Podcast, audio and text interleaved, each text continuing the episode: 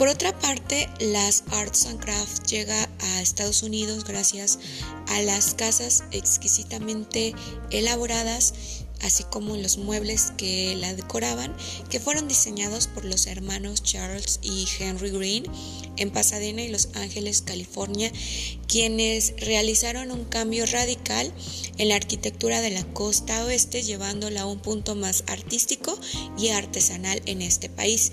Sin embargo, fue eh, la figura más predominante de este movimiento en Estados Unidos fue el arquitecto doméstico de principios del siglo XX, Frank Lloyd Wright, em, quien situó sus casas en las praderas, como fueron denominadas, que fueron situadas eh, fuera de Chicago, que eran eh, distinguidas por que eran eh, persistía la horizontalidad techos sobresalientes y habitaciones que fluyen libremente alrededor de una chimenea en el centro, que muestran una influencia de las artes y artesanías.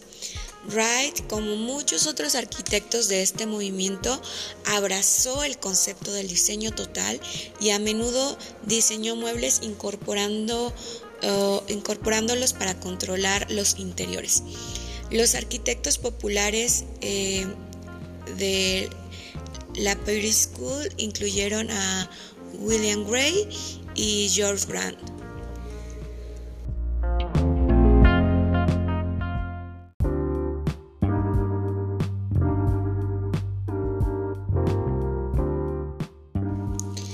Sus famosas casas en la pradera de Frank estuvieron situadas fuera de Chicago con su distintiva horizontalidad, techos sobresalientes y habitaciones que fluyen libremente alrededor de una chimenea central, mostrando una fuerte influencia de las artes y artesanías.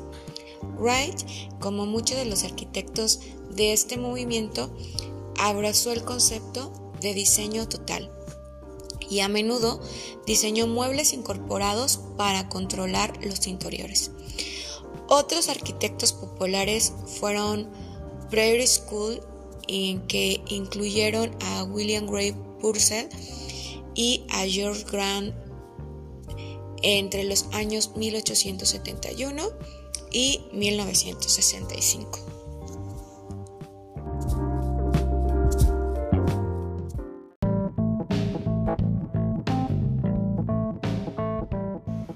Por otra parte, la expansión de las artes y oficios en toda Europa fue gracias a que otros países abrazaron su ideología como Alemania, Austria, Hungría y Escandinavia, con fuertes tradiciones artesanales que continúan hasta el día de hoy.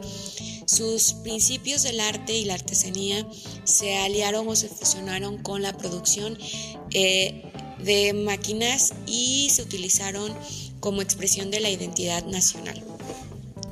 Algunos ah, de los movimientos en estos mismos países fue la casa inglesa del arquitecto alemán Hermann Mutesius, también asociada con la de Duschers, y las exposiciones organizadas por Les Brun y su sucesora en Bruselas.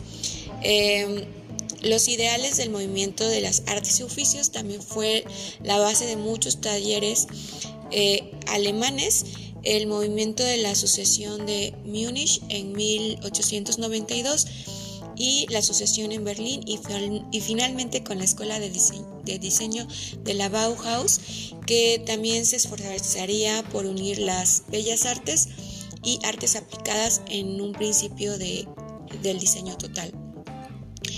Em, más recientemente, el ideal artesanal del movimiento de las artes y oficios se encuentra detrás del surgimiento del diseñador fabricante y desde la década de 1950 el renacimiento de la artesanía en Inglaterra, los Estados Unidos y Escandinavia.